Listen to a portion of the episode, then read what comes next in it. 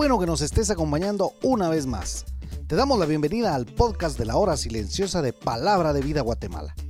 Cada uno de nuestros misioneros se han preparado para compartir contigo este comentario.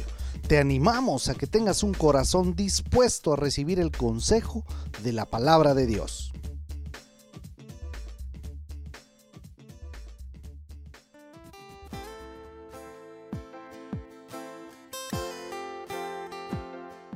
Donde hay verdadero poder espiritual, el engaño y la hipocresía quedarán rápidamente expuestos, dijo William MacDonald. Esto es precisamente lo que sucedió en los primeros pasos de la iglesia primitiva.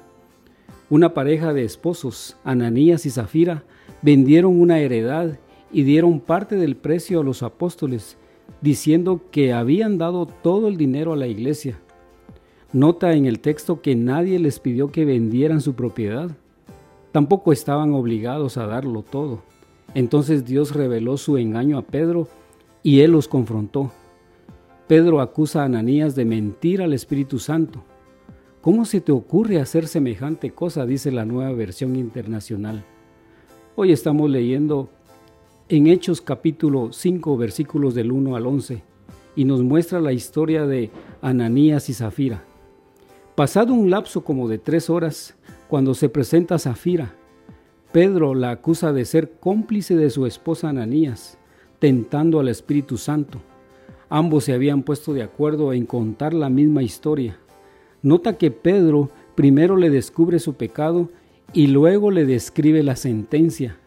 Mira, los pies de los que han enterrado a tu marido ya están a la puerta y ahora te llevarán a ti.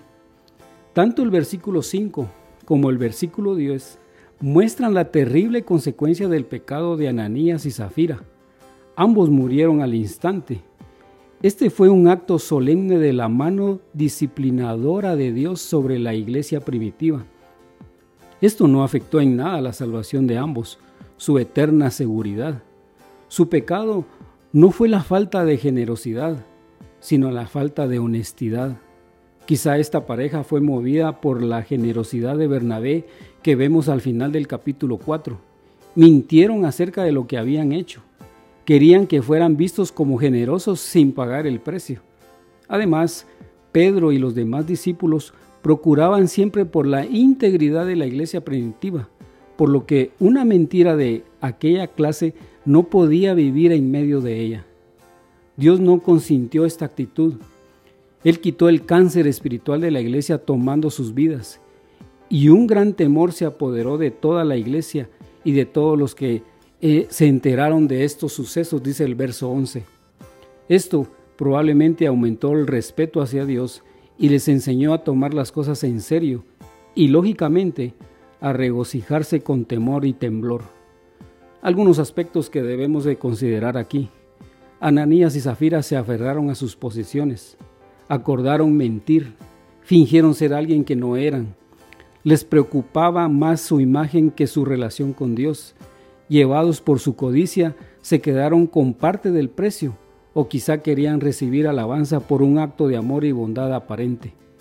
Los apóstoles habían llevado a cabo milagros de misericordia en la iglesia, pero ahora había venido un milagro de juicio, con el fin de que Dios no solamente sea amado, sino también temido por sus hijos.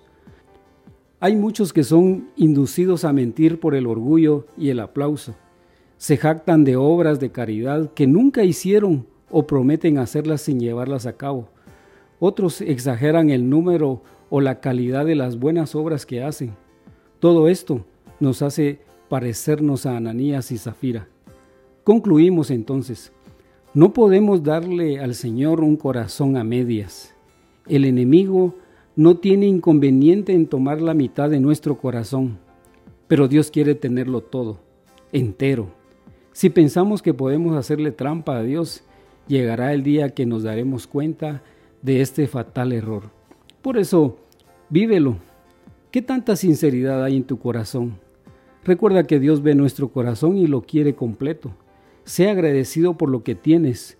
Pon a los demás primero no permitas que el egoísmo y la codicia te controlen.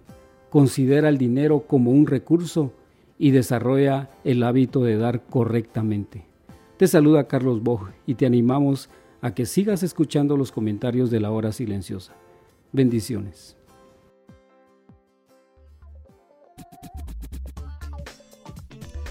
Tú puedes ser parte del crecimiento espiritual de tus amigos compartiendo este podcast con ellos. Síguenos en nuestras redes sociales para recibir más recursos como este. Nos encontramos nuevamente el día de mañana.